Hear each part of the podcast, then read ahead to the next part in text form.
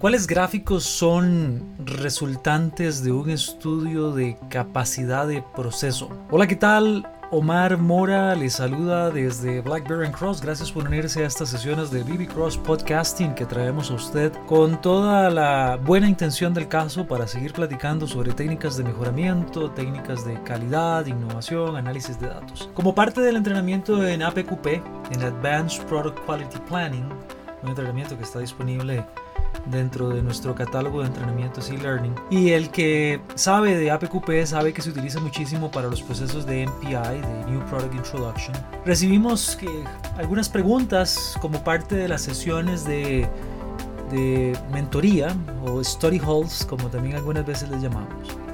Y una pregunta que nos hacen es, eh, estoy revisando la fase 4 de APQP. Me interesa saber un poco más sobre CPK, pero específicamente de los gráficos resultantes de este análisis. Bueno, es interesante porque muchas veces llamamos análisis de CPK a lo que son estudios de capacidad de proceso pero también es importante entender que ahora en la actualidad a los estudios de capacidad se les llama habilidad de proceso. Esto lo menciono porque ya hay obras como por ejemplo Principios de Administración de Operaciones en la novena edición de Render y Hazer que mencionan que lo que llamamos muchas veces capability analysis en inglés es habilidad de proceso. Puede ser semántica, ahora puede ser traducción, pero lo cierto del caso es que la palabra capability no es lo mismo que capacidad en español, o por lo menos capacity y capability no son lo mismo en inglés, por lo tanto vale la pena diferenciar. Es decir, primer punto, no existe algo como un estudio solo de CPK, sino que muchas veces hemos llamado al estudio de CPK así, pero en realidad es un estudio de análisis de habilidad del proceso o capacidad o capability. Dicho eso, si alguien pregunta por cuáles son las gráficas o las resultantes del estudio, es una muy buena pregunta. ¿Cuáles son las resultantes de un estudio de capacidad? Bueno, eh, quizás dependerá del tipo de variable que estamos analizando. Eso es un aspecto bien importante. Hay estudios de capacidad que están dirigidos a variables por atributo y a otras eh, que son variables eh, numéricas continuas. Las resultantes del estudio de atributos no son las mismas resultantes o no suelen ser los mismos resultantes que de un estudio por variables continuas. Enfocémonos en las variables continuas, que es particularmente de donde viene la consulta dado que se menciona CPK.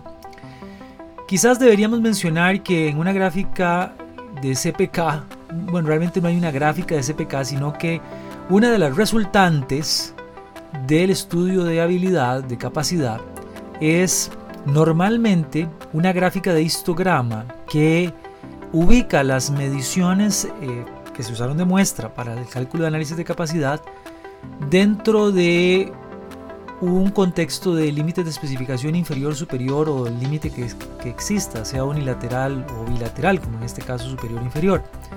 El histograma entonces se compara contra los límites de especificación y normalmente, dependiendo del software que usted utilice, podría ser que ese histograma venga acompañado con un par de curvas que son la curva de la desviación estándar de corto y la desviación estándar de largo plazo. Así que el primer componente podría ser una gráfica de histograma contrapuesta con límites de especificación y la comparativa de la dispersión de corto y largo plazo, primer componente.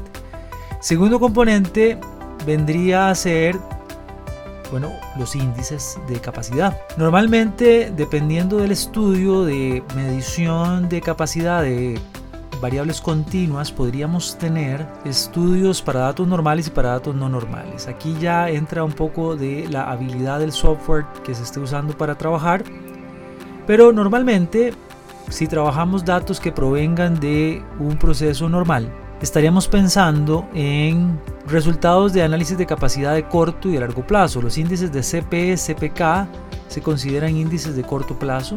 Normalmente si se tiene el cálculo de CP y CPK, también se tiene el CPU y el CPL, a partir de los cuales se calcula el CPK. Dependiendo de lo sofisticado que sea el software, podría tener usted un estudio de CP con intervalo de confianza bilateral, CPK bilateral, y aparte de eso, como ya mencioné, el CPU y el CPL y todavía más, dependiendo todavía de la sofisticación, una vez más del software, podría usted tener datos de CPM o de CCPK también. Todo esto depende entonces del software.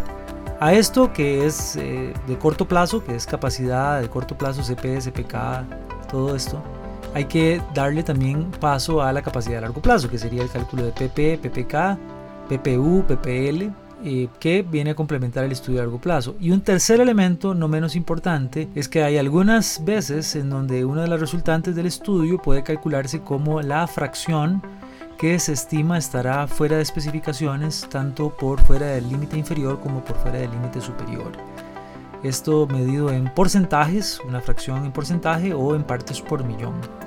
Particularmente nosotros en BlackBerry Cross recomendamos que esta última condición de medición de, de fracción defectuosa sea, sea promovida como uno de los principales resultantes del estudio de capacidad, dado que cuando usted hace un estudio de capacidad con estas condiciones, es más fácil explicarle a un operario, explicarle a una persona que no sabe de índices de capacidad, justamente que, eh, qué sé yo, que vamos a tener 255 partes por millón defectuosas o 10.000 partes por millón defectuosas que explicarle que eso está eh, calculado con un índice de CPK de 1 punto algo, de 0 punto algo, dependiendo de lo que se haya visto en el estudio. Es decir, las gráficas ayudan como un resultante, por supuesto, porque dan una ilustración.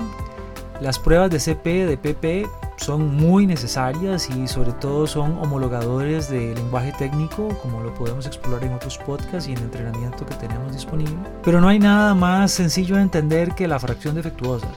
Y esos tres resultantes entonces, gráficos de comparación de proceso contra especificaciones, indicadores de corto y largo plazo y cálculo de fracción defectuosa normalmente son los resultantes más comunes de un estudio de habilidad, un estudio de capacidad del proceso. Sumémosle un cuarto que promovemos muchísimo, que son los resultantes de análisis de simulación, que normalmente involucran una simulación por medio de técnicas Monte Carlo.